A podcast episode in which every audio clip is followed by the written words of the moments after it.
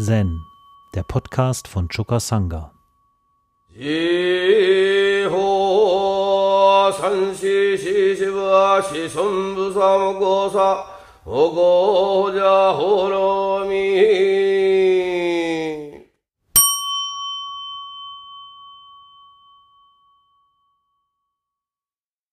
Also wir sind weiterhin bei dem Thema Tosans fünf Stände.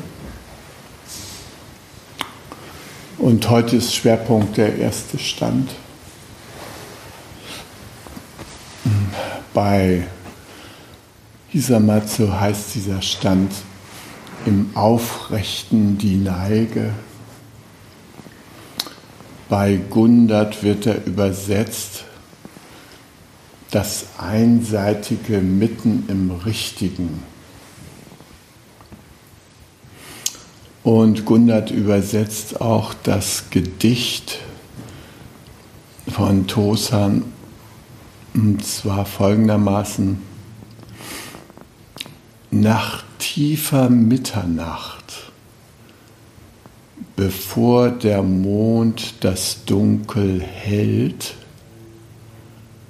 lass dich's nicht wundern, wenn du nicht was dir begegnet, kennst. Noch sitzt der Widerwille dir im Herzen vom alten Tag.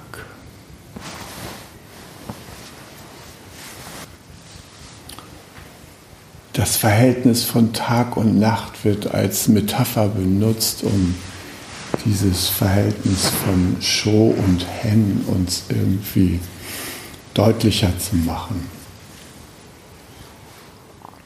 Wir sprechen ja in der Übung des Zen von den beiden Samadhis, vom absoluten Samadhi und vom positiven Samadhi. Und man kann sagen, die fünf Stände des Tosan sind auch fünf Stände von absoluten und positiven Samadhi in dem Sinne, dass der erste Stand sich mit dem absoluten Samadhi beschäftigt, während die vier anderen Stände sich um spezielle Facetten des positiven Samadhis äh, sich damit beschäftigen. Wie ich schon gesagt habe, befassen sich die Goi mit dem Leben nach dem Erwachen, während wir uns bei den zehn Ochsenbildern beispielsweise mit dem Weg zum Erwachen beschäftigen und sagen wir mal, der erste Stand der Goi von Tosan, der wird erreicht bei dem achten Ochsenbild. Da ist nur noch ein leerer Kreis zu sehen, ja. Kein Ochse, kein Hirte, gar nichts mehr. Zurückgetreten. Ja. Und bis dahin gibt es eine Entwicklung in diesen Ochsenbildern, ja, der irritierte Hirte, der erstmal nach dem, nach dem Herzensochsen im Außen sucht, ja, der sein, ganz, sein Herz gar nicht findet, der mit seinem ganzen Blick im Außen ist und so allmählich erst die Spuren aufnimmt äh, zu seinem eigenen Herzen. Ja. Irgendwann erwischt er so den Schwanz des Ochsen. Ah, jetzt ist er schon drauf, ja. Und hat ihn zu fassen und so. Vorher hat er immer nur Gestrüpp und zertretene Spuren gesehen und da endlich, ja, ah, da ist er ja. Ach, mein Herz, endlich habe ich schon mal so eine Spur zu dir aufgenommen. Und ja, und schließlich verschwinden Ochse und Hirte gemeinsam im tiefen, absoluten Samadhi. Da ist kein Ochse mehr, da ist kein Hirten mehr. Und ja, dieses absolute Samadhi, das führt zu einer Verwandlung unseres Bewusstseins, wenn wir dem begegnen, weil eben in diesem absoluten Samadhi unser Normalbewusstsein transformiert werden kann. Kann. Also die Übung riecht dazu an, es kann dazu führen, es kann dazu führen, dass wir uns der Wesensgleichheit aller Erscheinungen inne werden. Und dass wir unser eigenes Bewusstsein in den Zustand eines Spiegels gebracht haben. Dass wir die spiegelgleiche Weisheit ein Stück weit erleben können, indem wir in einem Zustand der Resonanzempfänglichkeit sind. Wir bewegen uns ohne konkrete Absicht in einem Resonanzraum und spüren, dass in diesem Resonanzraum anderes vorhanden ist, was aber nicht wesentlich von uns unterschieden ist, möglicherweise der Form nach, die wir aber in diesem Zustand erstmal gar nicht gewärtigen, sondern wir stehen zur Verfügung, entweder aktiv oder passiv, als Spiegel. Ja, passiv nehmen wir alle Bilder, alle Energien auf, ohne an ihnen festzuhalten und werfen sie zurück. Ja. Aktiv sind wir selbst der Spiegel für andere und werfen deren Projektionen, deren Bilder, deren Äußerungen auf eine Weise zurück, dass sie nicht äh, mit unseren Eigentümlichkeiten vermengt werden in diesem Prozess des Spiegelns. Also das ist das Wunderbare an dem absoluten Samadhi und gleichzeitig äh, ist Hen auch immer präsent in diesem absoluten Samadhi. Es gibt kein nur Show. Das gibt es nicht, ja. Sondern es gibt nur immer Gemengelagen von Show und Hen. Und da kann Show mal das Übergewicht haben und da kann mal Hen das Übergewicht haben. Und im ersten Stand hat eindeutig Show das Übergewicht. Diese Begriffe Show und Hen, die lassen sich in unsere Sprache nicht richtig gut übersetzen, weil die Begriffe, mit denen wir das zu fassen versuchen, das Allgemeine, das Besondere, äh, das Gleiche, das Differente und so weiter, das sind immer alles Gegensatzpaare. Während Show und Hen schon von der begrifflichen Konzeption immer aufeinander bezogen sind. Also es gibt kein Show ohne Hen, es gibt kein Hen ohne Show. Das steht schon mal als Ausgangspunkt fest. Und da, da haben wir mit unserem abendländischen Denken erstmal Schwierigkeiten. Ja.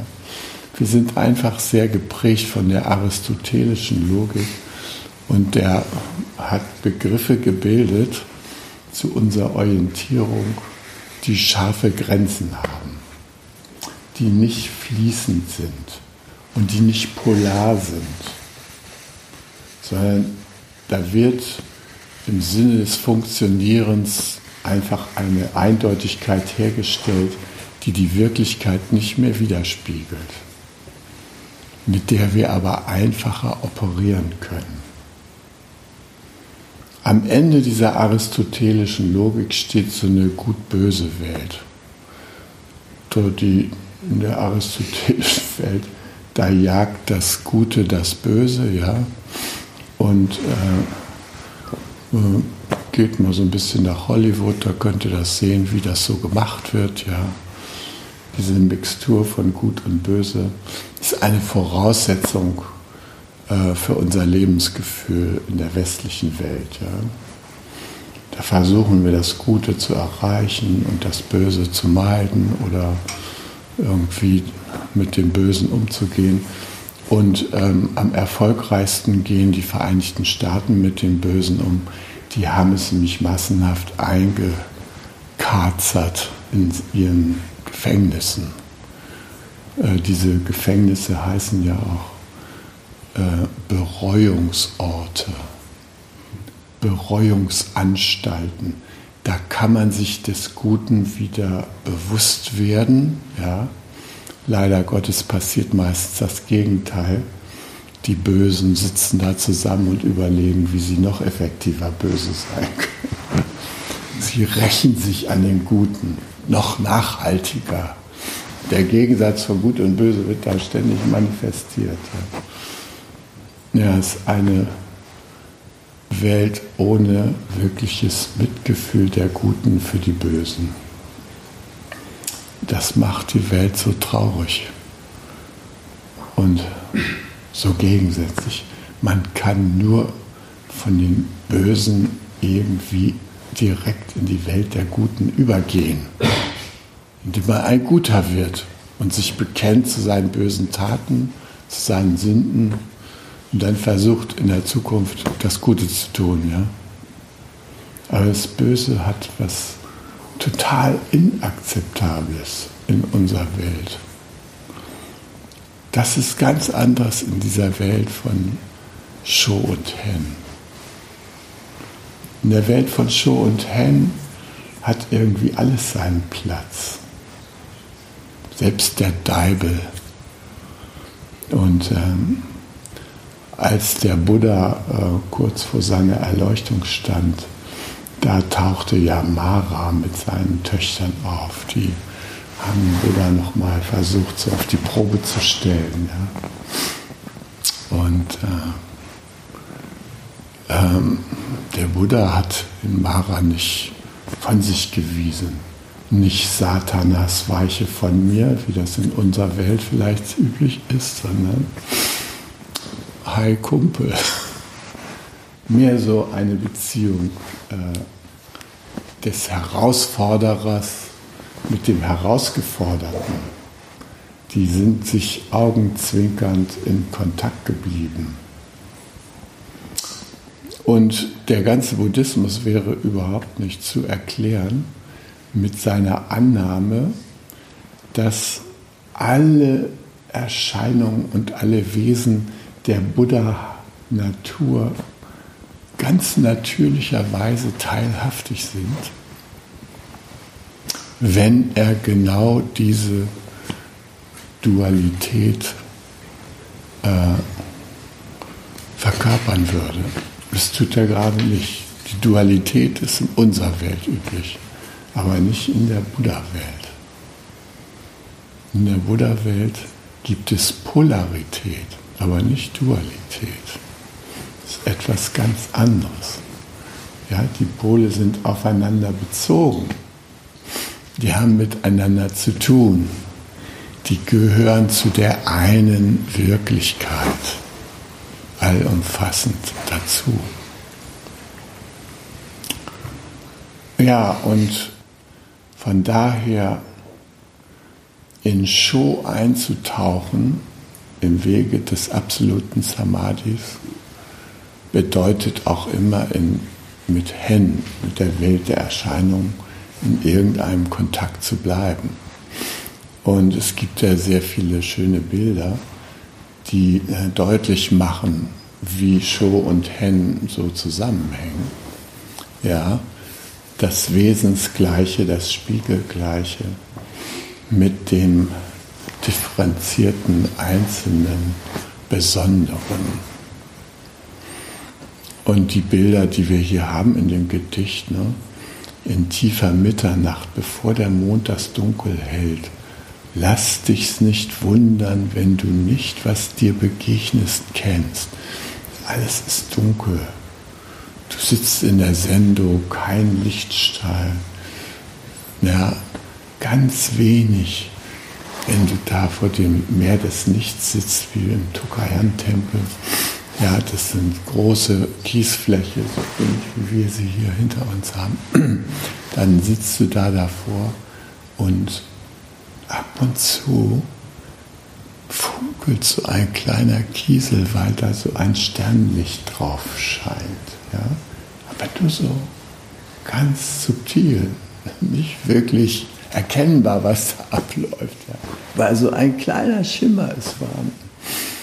Naja, und so auch, wenn dann so allmählich der Mond aufzieht, und zwar natürlich nicht der Vollmond, denn nach Mitternacht erscheint der Vollmond nicht. Ja, der Vollmond, der scheint zu einer anderen Zeit. Er scheint auch um Mitternacht, aber ich meine, wenn diese Situation, die hier geschildert ist, das ist die Zeit, wo der Vollmond vorbei ist, wo, wo maximal noch der halbe Mond da ist. Und der geht dann um Mitternacht so ungefähr auf. Ja. Erscheint er da so halb sichelhaft. Und er kann nicht mehr die Welt so richtig erhellen, ja, aber er kann schemenhaft die Welt der Gegenstände erscheinen lassen. Ja. Und äh, dann sind wir noch selber da in diesem Zustand, durch das Dunkel der Nacht ein Stück weit von uns selbst befreit. Ja, wir haben uns auch beruhigt durch das Sitzen da im Dunkeln in der Nacht. Ja. Und die ganze Welt der schreienden Erscheinungen ist weggetreten ein Stück weit. Und auch unsere Sinneswelt ist zurückgetreten. Wir sind da mit einer bestimmten Innerlichkeit in Kontakt. Und in dieser Innerlichkeit, da ahnen wir, ja, die Welt der Gegenstände ist trotzdem da. Naja, und das hat was sehr Anziehendes, in dieses absolute Samadhi einzutreten, weil da so ein Frieden mit einhergeht. Ja? Und da gibt es natürlich die Versuchung, in dieser Welt des absoluten Samadhis zu bleiben. Das sind die Leute, die da in der Berghöhle zehn Jahre lang zubringen. Ja. Also, Ade, du Welt, ja, kommen irgendwann raus mit solchen langen Fingernägeln und so. Ach, sind gewachsen, guck mal an. Ja in dem Film Samsara, da ist das ja so schön gezeigt. Da wird so ein Mönch aus einer Höhle rausgeholt von seinen Mitmönchen. Ja.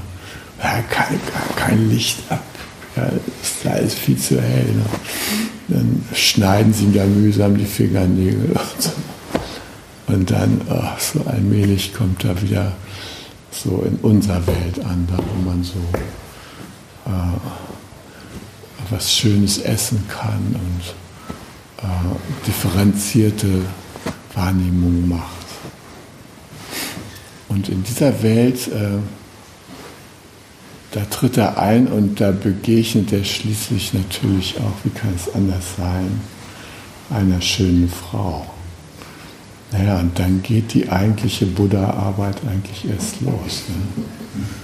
Ne? Das kennen wir alle. Ne? Oder man kann ja auch mal einen schönen Mann begegnen, das kann auch mal passieren, aber nicht so oft. Ne? Es ist, es hat was Anziehendes in dieser Welt des absoluten Samadhis, wo die Sinnenpforte nicht so dominant ist, sondern versiegt zu bleiben. Aber das ist ein scheinhafter Frieden, weil er nämlich dazu tendiert, Hen zu negieren. Hen wird dann nicht wirklich wahrgenommen. Und Hen braucht wahrgenommen werden, denn mit Hen gehen wir um. Sobald wir das Erwachen verwirklicht haben, ist der Umgang mit Hen unsere eigentliche Aufgabe. damit zu sein und Show nicht zu verlieren. Sozusagen mit Show im Rücken uns mit Hen auseinanderzusetzen. Ja, und das ist diese äh, besondere Welt, in der wir dann, in die wir dann eintreten und da gibt es äh, etwas, ähm, nachdem wir erfüllt sind von dieser Wesensgleichheit, können wir natürlich nicht mehr so wie vorher in dieser anderen Welt, wo wir so aus der Begrenztheit auf alles geguckt haben, da können wir nicht mehr so naiv sein und äh, irgendwas für böse erklären oder so. Das geht gar nicht. Ja? Auch wenn uns mal was nicht passt, wissen wir, das gehört zu uns. Und da beginnt ein enormer Aufräumprozess in unserem Leben. Und der bezieht sich sowohl als auf Außen als auch auf Innen. Also in unserem inneren Team, das manchmal ein Gruselkabinett ist, da gibt es halt Instanzen, die uns nicht besonders gefallen. Da gibt es diese nervigen inneren Erzieher, die ständig unser Handeln kommentieren, vor allem wenn wir mal was vermasselt haben. Dann stehen die auf dem Plan und sagen, du Blödmann, das hättest du doch gleich denken können oder sowas. Ja? Erkennbar sind da die Stimmen unserer Ahnen, die bis dahin sich zu uns durchgearbeitet haben. Über Generationen von Blödmännern sind die bei uns angekommen und identifizieren auch bei uns wieder das Blödmannhafte. Und diese nervigen Dinger wollen wir natürlich gerne in die Wüste schicken, mit denen nichts zu tun haben aber es sind unsere Teile, Anteile, die zu uns gehören und die brauchen, dass wir sie sehen. Nicht nur wahrnehmen, sondern mit großer Akzeptanz sehen. Das bedeutet, bis zu ihrer inneren Schönheit vorzudringen. So ein innerer Erzieher, ob ihr es glaubt oder nicht, der hat was Schönes. Ja? Wenn wir dem auf den Grund geben, dann können wir sehen, so ein innerer Erzieher, der zu uns sagt, du Blödmann, du Dödel, hättest du dir gleich denken können, der möchte gerne beispielsweise dazu beitragen, dass wir dazugehören dass wir auch von anderen akzeptiert werden. Oder er möchte dazu beitragen, dass wir etwas lernen, dass wir unsere Erfahrungen verarbeiten. Also er hat viele lebensdienliche Intentionen, die aber unter der Art und Weise, wie der erscheint, nicht mehr zu erkennen sind für uns. Und deshalb würden wir ihn am liebsten in die Wüste schicken. Ja, dann können wir verschiedene Muster an uns feststellen. Ja, beispielsweise, gerade wenn es schön wird in der Beziehung, da holen wir irgendeinen Klopper raus, dass es mal wieder nicht klappt. Ja, ja es ist die Angst davor, dass wenn wir das Maximum des Erfreulichen erleben, dass da keine Steigerung mehr geben könnte. Und deshalb gehen wir an diese Grenze nicht ran. Ja? Es könnte so schön sein im Urlaub, alles so herrlich. Nee, dann ist es womöglich vorbei, weil wir plötzlich das Maximum an Schönheit erlebt haben, was, was wir uns zugestehen. Und weil wir das nicht berühren wollen, deshalb bleiben wir da drunter und ducken uns im entscheidenden Moment weg und dann machen wir irgendeine kleine Geschichte, ja. Wir drücken mal eben einen uns sehr bewussten Knopf bei unserer Partnerin und erleben, dass entsprechende Geheul. Ja? Also, oder sie bei uns. so. Das ist ein Ausdruck davon, dass wir mit dem Akzeptieren nicht mehr weiterkommen. Dem Selbstakzeptieren nicht weiterkommen. Äh, also wir können alle diese inneren äh, schwierigen Gestalten, wenn wir sie untersuchen auf ihre Schönheit, dann können wir die Schönheit entdecken und dann können wir sie integrieren. Dann können wir sie zu unseren Alliierten machen, zu unseren Verbündeten. Und dann gibt es Situationen, wo sie uns wirklich hilfreich zur Seite stehen. Das ist also der eine Prozess, nach innen gucken, was läuft da ab. Ja? Und dann aber auch nach außen.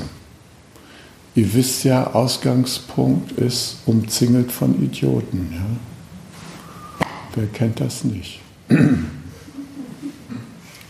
Und da fragt man sich dann, warum die Welt denn nun so ist. Ja? Warum man das wohl so haben muss. Warum man sich das reintun soll. Und das Tragische ist, indem wir in diesem Urteil sind, was uns abgrenzt von dieser Welt,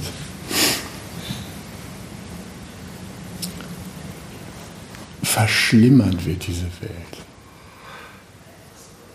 Und wir kommen nicht in das Buddha-Land, was auch möglich wäre.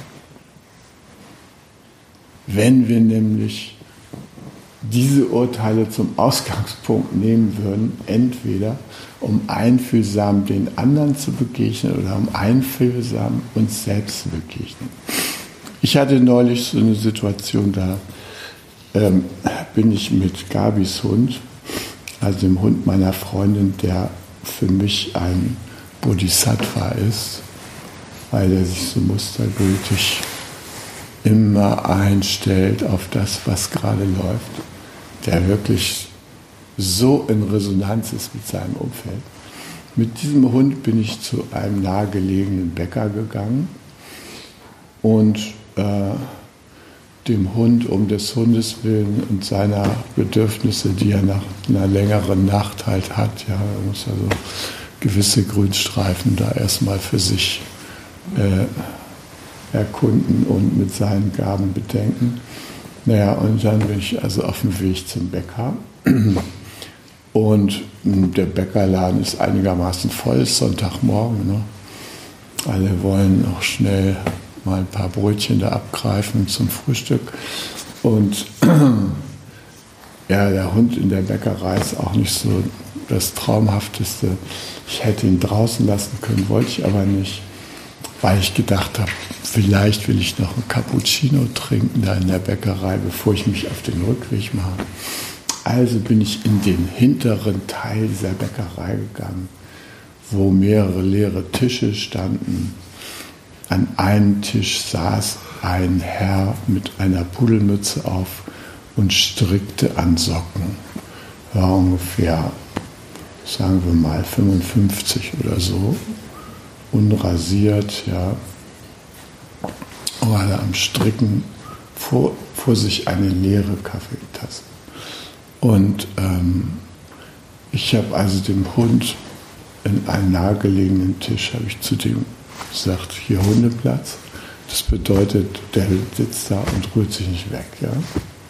Dann gehe ich da gemütlich die Brötchen kaufen, komme mit meinem Cappuccino an den Tisch und da meine Gabi gerade krank ist und die Grippe hat und mein Enkel Valentin auch gerade dieselbe Grippe hatte, da dachte ich, rufe ich doch mal meine Tochter Anna an, die Ärztin ist, und frage kurz mal, äh, was hast denn du da bei Valentin gemacht? Was muss man denn noch beachten? Er sagt sie, du musst auch Zink geben, nicht nur Vitamin C, auch Zink ist wichtig.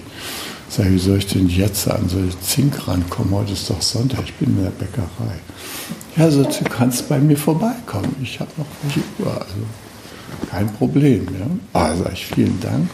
Und während ich da so ein kleines Gespräch mache, macht JD, die Hündin, einen kleinen Erkundungsgang da durch diesen leeren Raum. Ja, geht da so langsam und vorsichtig um die Tische und guckt sie alles an. Denkt, in welcher Welt bin ich hier gerade? Im Augenblick kann ich mal meine Projekte verfolgen. Er verfolgt ja sein Projekt Krankheitsklärung. Ja, ja sie kommt da in der Nähe von dem Tisch vorbei, wo dieser Stricker sitzt.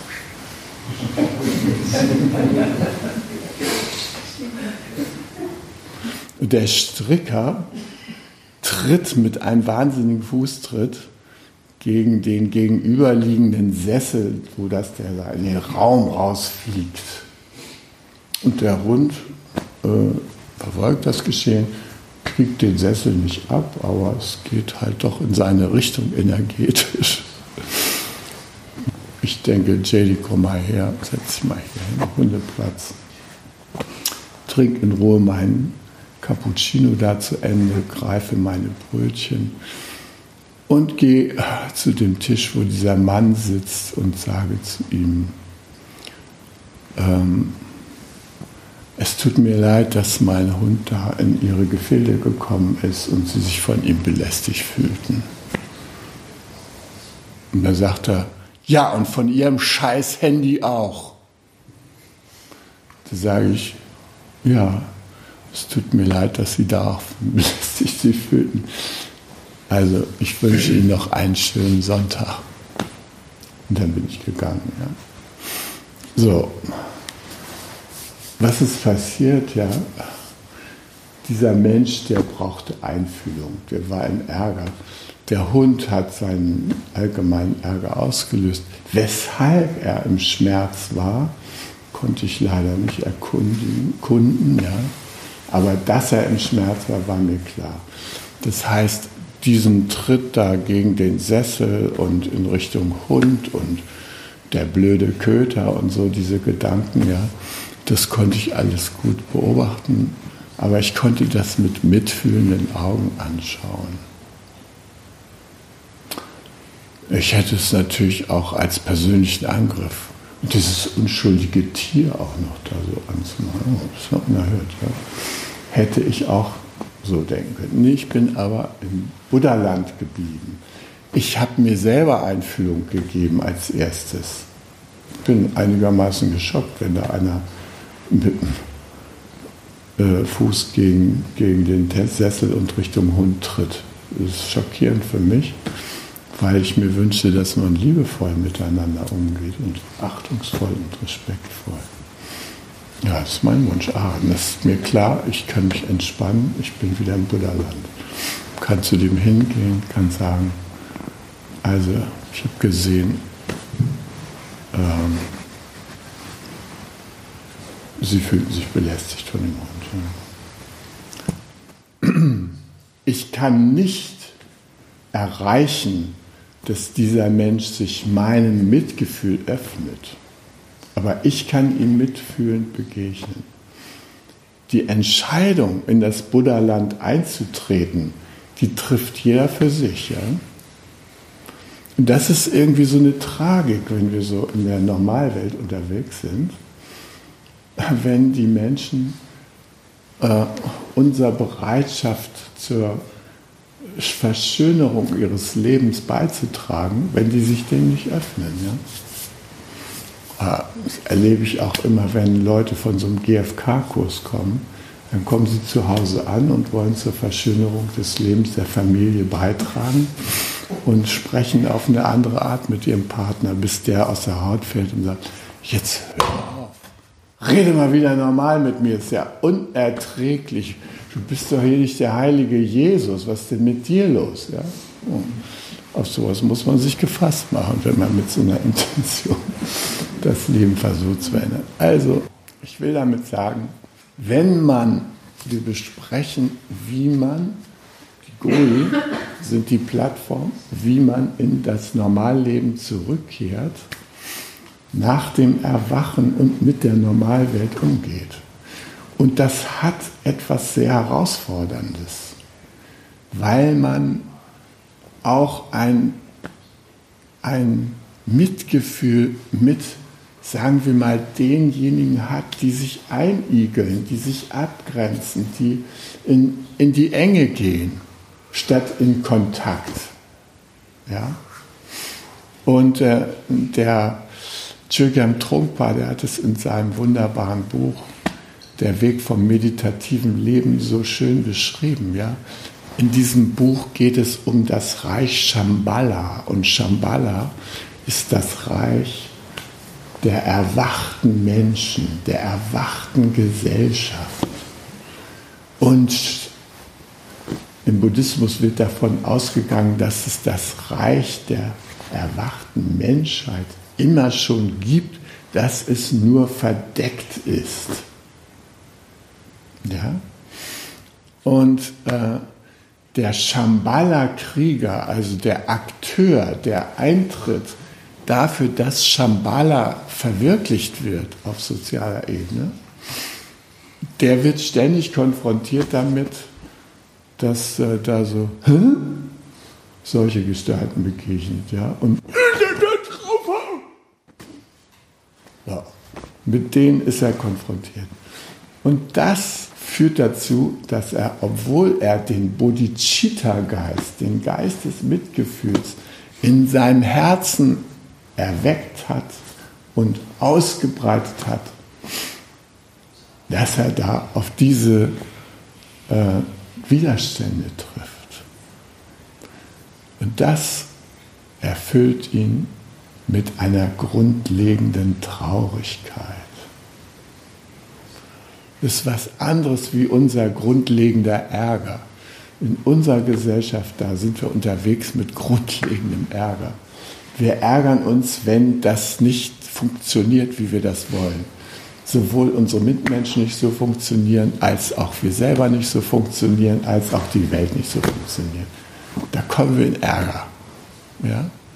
Und dann gibt es da so einen Deal, äh, der eine ärgert sich über den anderen, der andere ärgert sich zurück oder fühlt sich schuldig. Aber das Buddhaland wird dabei nicht berührt. Das Buddhaland sind nämlich die Beweger, die Bewegung von Sho und Hen in uns. Das wird nicht berührt. Stattdessen unsere Konzepte, und das lässt uns leiden. Und das ist äh, eine große Herausforderung, selbst im Buddhaland zu bleiben, wenn die anderen mit dem Buddhaland nichts zu tun haben wollen, weil sie die Schönheit gar nicht kennen. Es verlangt also eine besondere Fertigkeit von uns, in diese Marktplatzwelt zurückzugehen, die grundlegende Schönheit zwar zu sehen, aber zu sehen, dass das akzeptiert werden, das Wahrnehmen, das Schön, schön erleben, dass das keinen Widerhall hat. Ja?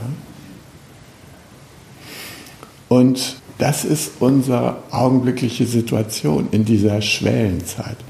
Ihr wisst ja, dass ich es immer wieder sage, wir stehen an der Schwelle des Zeitalters des Mitgefühls. Wie der Dalai Lama sagt, werdet Rebellen des Mitgefühls. Aber wir sind noch nicht in der Welt des Mitgefühls. Wir sind nur mit Ansätzen dazu in Verbindung. Und gibt es da, die den großen Hammer schwingen, bis hin zur hier, ich mach dich platt auf äh, Weltebene, ja. Egal, da Ukraine, wo auch immer das abspielt, ja, Trump, wie sie alle heißen, diese Leute, auch die verdienen nichts anderes als unser Mitgefühl. Und sobald wir über die urteilen, wissen wir, wir brauchen Mitgefühl dann treten wir in die Welt des Mitgefühls dadurch ein, dass wir uns selber Mitgefühl geben oder uns von anderen geben lassen. Ja, also wenn nach tiefer Mitternacht, bevor der Mond das Dunkel hält, lass dich's nicht wundern, wenn du nicht, was dir begegnet, kennst. Ja, das muss erstmal erkannt werden. Mit all seinen Facetten, mit all seiner Schönheit. Und dann sitzt dir auch nicht mehr der Widerwille vom alten Tag im Herzen, sondern dann kannst du wirklich offen und mitfühlend der Welt begegnen. Hi. Zen, der Podcast, ist eine Produktion von Chokasanga e.V. in Kooperation mit dem Podcaststudio Paderborn.